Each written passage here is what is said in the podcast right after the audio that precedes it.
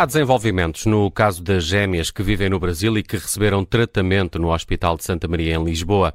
A Inspeção-Geral das Atividades em Saúde vai investigar e pode o Ministério Público atuar também perante um caso deste tipo? É nosso convidado hoje no Direto ao Assunto o ex-presidente do Sindicato dos Magistrados do Ministério Público, António Ventinhas, aqui para uma entrevista conduzida pela Judite França, Bruno Vieira Amaral e Vanessa Cruz. Começamos com uma nota de contexto. O tratamento que as gêmeas receberam em Portugal, vindas do Brasil, é para atrofia muscular espinhal, o que implica recorrer a um dos medicamentos mais caros do mundo. Contas feitas, o tratamento para estas duas bebés eh, custou 4 milhões de euros ao Serviço Nacional de Saúde e a reportagem da TVI aponta para suspeitas à volta de uma alegada cunha do Presidente da República, que já veio, entretanto, negar. António Ventinhas, bem-vindo. A Rádio Observadora já perguntou à Procuradoria-Geral da República se vai ser aberto um inquérito a este caso. Ainda estamos, nesta altura, a aguardar uma, uma resposta. Um, mas o que lhe pergunto, e não diretamente sobre o caso concreto, porque há nuances ainda por, por apurar, mas em casos deste tipo, perante as revelações que conhecemos, há indícios que apontem para a necessidade de uma investigação do Ministério Público? Muito boa tarde. Em primeiro lugar, a, Procuradoria-Geral ainda não, não, respondeu, não serei eu também que, que irei responder se o Ministério Público irá uh, abrir o inquérito ou não, isso compete à entidade própria, que neste caso é, é a PGR. No que diz respeito a, a crimes uh, que possam eventualmente dar origem à abertura de, de inquérito, temos situações relativamente próximas deste caso, eu deste caso não irei falar como é evidente, até porque não posso comentar casos em concretos devido ao, ao, estatuto, ao meu estatuto de magistrado, mas poderei falar em tese geral de situações parecidas, designadamente a questão, por exemplo, do processo das vacinas. Nós todos temos, estamos recordados dos processos das vacinas, o que se discutia nesses processos, precisamente, era se, em primeiro lugar, eh, as pessoas que foram vacinadas poderiam ter sido feito ou não, poderiam ter direito àquela vacina, se poderiam ter direito àquela vacina de acordo com aquela ordem ou não, eh, e depois se, se, houve realmente alguma interferência ou alguém ganhou algum benefício económico ou alguém, digamos, favoreceu alguém violando os seus uh, deveres.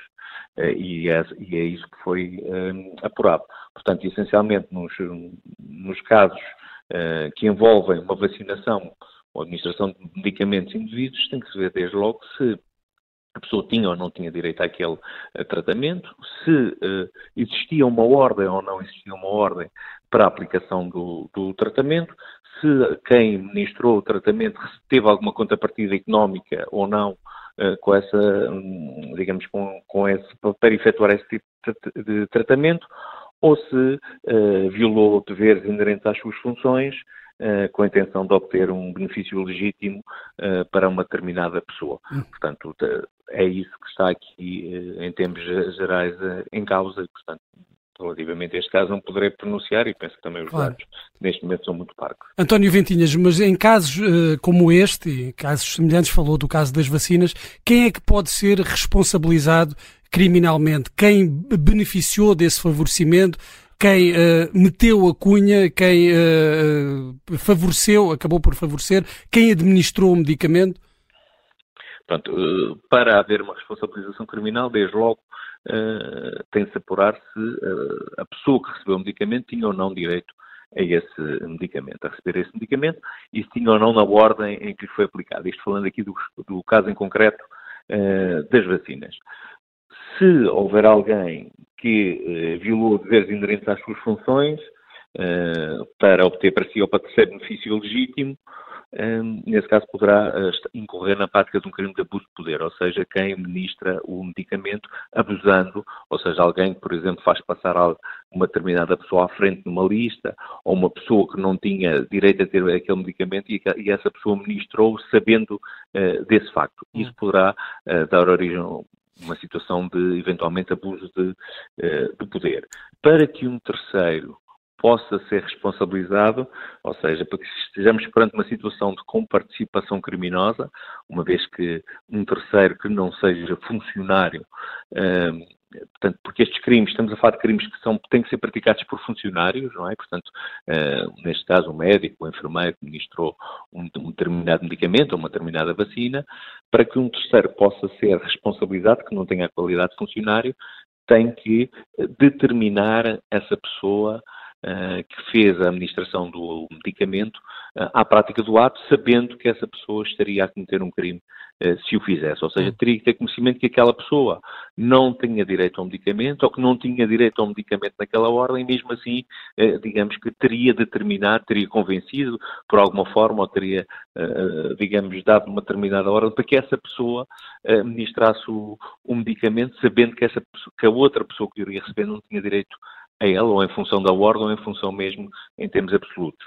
Em, teoria, se a ordem para esses funcionários sejam médicos, o Conselho de Administração, etc. Um, se a ordem tiver vindo de cima, ou seja, da tutela, por hipótese, neste ou noutro caso, se a ordem vier do gabinete do Primeiro-Ministro, uh, do gabinete do Ministério da Saúde, se a ordem uh, uh, vier por aí, o funcionário apenas está a acatar essa ordem.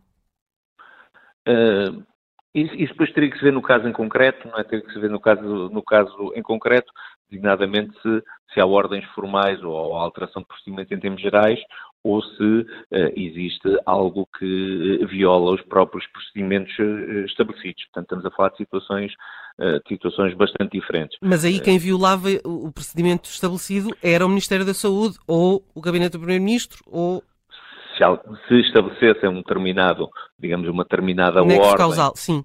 em que, digamos, os, os médicos no hospital estavam obedecidos, digamos, estavam obrigados a cumprir aquela determinada ordem, essa pessoa não teria qualquer responsabilidade. Imaginemos no caso da Covid, quando se alteraram os procedimentos, todos os médicos cumpriram os procedimentos estabelecidos no âmbito da definição do Plano Geral de Administração das Vacinas. Ou seja, é? naqueles casos em que houve uh, uma alegada cunha no caso das, das, das, vacinas, enfim, que ainda está em, em processo, nesses casos não é o enfermeiro que administra a vacina que tem culpa.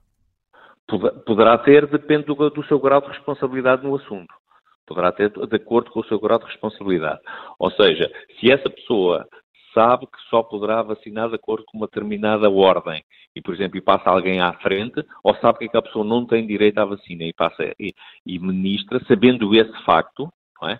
tendo conhecimento desse facto, poderá ser responsabilizado. O que acontece é que muitas das vezes eh, a cadeia a cadeia de eh, para, por forma a administrar os medicamentos, às vezes acaba por ser algo automático. Alguém que recebe uma lista ou alguém que recebe, recebe uma determinada ordem e essa pessoa apenas executa. -se. Ou seja, se a pessoa não tem a capacidade de decisão, de determinação do ato, mas apenas cumpre ordens superiores, poderá não ser responsabilizada porque nem tem noção de que estará a cometer um ato ilícito, apenas está a executar uma ordem que pensa que está, que é uma ordem legal, porque, pronto, está a ser dada ordens naquele sentido. Por exemplo, no, no processo de vacinação, os, os, enfermeiros eram apenas membros de uma cadeia enorme uhum. de transmissão em que recebiam uma lista e vacinavam claro. as pessoas de acordo com aquela lista. Mas, Mas no caso, os médicos eh, sabiam, os médicos sabiam, e aliás protestaram uh, por escrito. No caso em concreto, no, no caso em concreto não posso pronunciar. Pronto.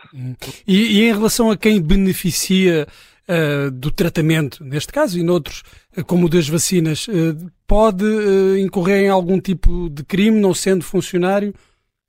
Essa, essa, já é uma questão mais discutível. Essa já é uma questão mais discutível, não é? Poderá colocar, colocar-se essa questão. Há quem fale que poderá poderá, digamos, cometer aqui um crime. Mas, mas não é uma questão tão líquida, porque o, o dever essencialmente recai sobre uh, a pessoa que deve controlar, digamos, tem, digamos, em termos. Porque desde logo há aqui uma questão que é a seguinte: se estamos perante, por exemplo, algum crime de corrupção, uh, que é passiva, que era ativa, uma série de crimes que aparecem no Código Penal ligados, digamos, a que nós falamos aqui da criminalidade económica ou financeira, regra geral há pagamentos e obtenções de vantagens. Isso é um tipo de crime. Outro tipo de crime é quando não existe nenhum pagamento de vantagens e, essa, e há alguém que viola um dever uh, inerente ao exercício das funções que vamos cair depois no abuso de poder. Quanto à pessoa que recebe, digamos, recebe algo indevidamente, há quem, eh, a questão é discutível, há quem entenda que comete um tipo de crime, mas há também quem entenda que não comete. Portanto, nesta, nesta matéria, uh, digamos que aqui a, a doutrina divide-se quanto a esse ponto. Sim. Uh, uh, temos uh, aqui, eventualmente, um problema adicional quando, para investigar, as entidades que investigam não têm documentos, a falta de documentos que desaparecem dos registros. há este caso do Santa Maria, pelo que percebemos nesta reportagem, que, que, há registros em falta. É uma dificuldade que a Inspeção Geral de Atividades em Saúde há de ter, mas em casos semelhantes como como este, não, não, este em concreto, mas em casos deste tipo, António Ventinhas, o Ministério Público, se vier a abrir um inquérito, uh, vai ter aqui também dificuldades em que o inquérito dê efetivamente em alguma coisa? Em, primeiro lugar, o, Ministério Público tem que ter a notícia da prática do crime, ou seja, uh, tem que estar bem determinado que houve alguém que deu uma ordem ou alguém que tomou determinada uh, atitude que corresponde à prática de um crime, não é? Ou seja, os factos têm que ser uh, denunciados no sentido de apontar que houve algo ilícito. E se houver, depois o Ministério Público no inquérito poderá, poderá uh, digamos, averiguar essa matéria. Mas depende muito como, como é configurada a denúncia dos factos. Ou seja, os factos só por si, alguém receber uma vacina só por si não é a prática de um crime. Alguém receber um tratamento só por si não é a prática de um crime. É? Portanto, só isso, só por si, não é. Agora, terá que haver mais qualquer coisa para além disso, não é? Terá que hum. haver mais qualquer coisa para além disso. Ou seja, terá que haver alguém que violou um determinado dever que não devia ter violado, há de haver alguma lista que passou que não deveria ter passado, algum tratamento que foi ministrado que não poderia ter sido ministrado. Pronto. Só quando estivermos perante situações que saiam, digamos, dos procedimentos da legalidade possam eventualmente eh, configurar a prática de um crime, é que eh, o Ministério Público irá, vai, investigar, vai, investigar, não é? Porque só a simples ministração de um, de um tratamento não é, não configura um crime, não é? E casos... Só, só por si não. Casos uh, semelhantes a este, António Ventinhas, são frequentes?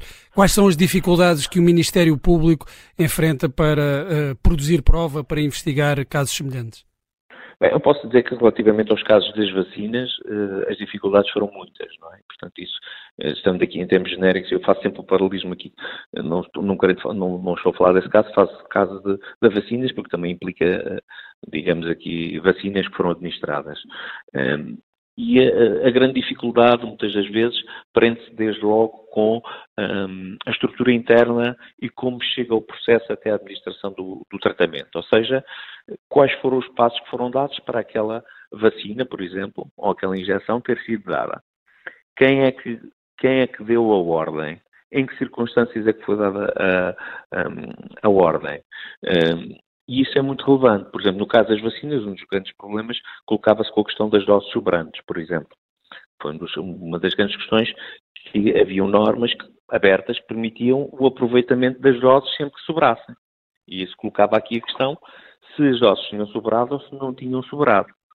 Sim, seja, na altura, o... o caso que envolveu, por exemplo, o ex-autarca de Reguengos de Monsaraz acabou arquivado muitos, a maior parte dos casos acabaram arquivados. No, no que diz respeito às vacinas, grande parte dos casos acabaram arquivados por não ter sido possível, muitas vezes, determinar uh, as, as, circunstâncias em concreto em que as vacinas tinham sido administradas. Ou seja, se havia alguma justificação para aquele caso ou não. Por isso é que eu digo que a prova não é fácil, desde logo perceber todo o processo. Todo uhum. o processo que leva até, uh, digamos, toda a cadeia que leva até o ponto final em que a vacina eh, era administrada. E, portanto, muitas vezes não era fácil porque muitas das vezes sabia-se que, que, tinha acontecido, mas depois o que, o que tinha ocorrido antes muitas das vezes não era bem claro. Uhum. E isso era importante saber um, porque como é que tinham as coisas acontecido. Muitas vezes não se sabia. E em relação a este caso das gêmeas que vieram no Brasil para receber tratamento hospitalar, hospitalar no, no, Santa Maria, em Lisboa, também tem aqui muitas nuances e pontas soltas. Eh, eh, ainda não há notícia de que o Ministério Público esteja a investigar. Agradeço a António Ventinhas, ex-presidente do Sindicato dos Magistrados do Ministério Público, foi o convidado do Direto ao Assunto.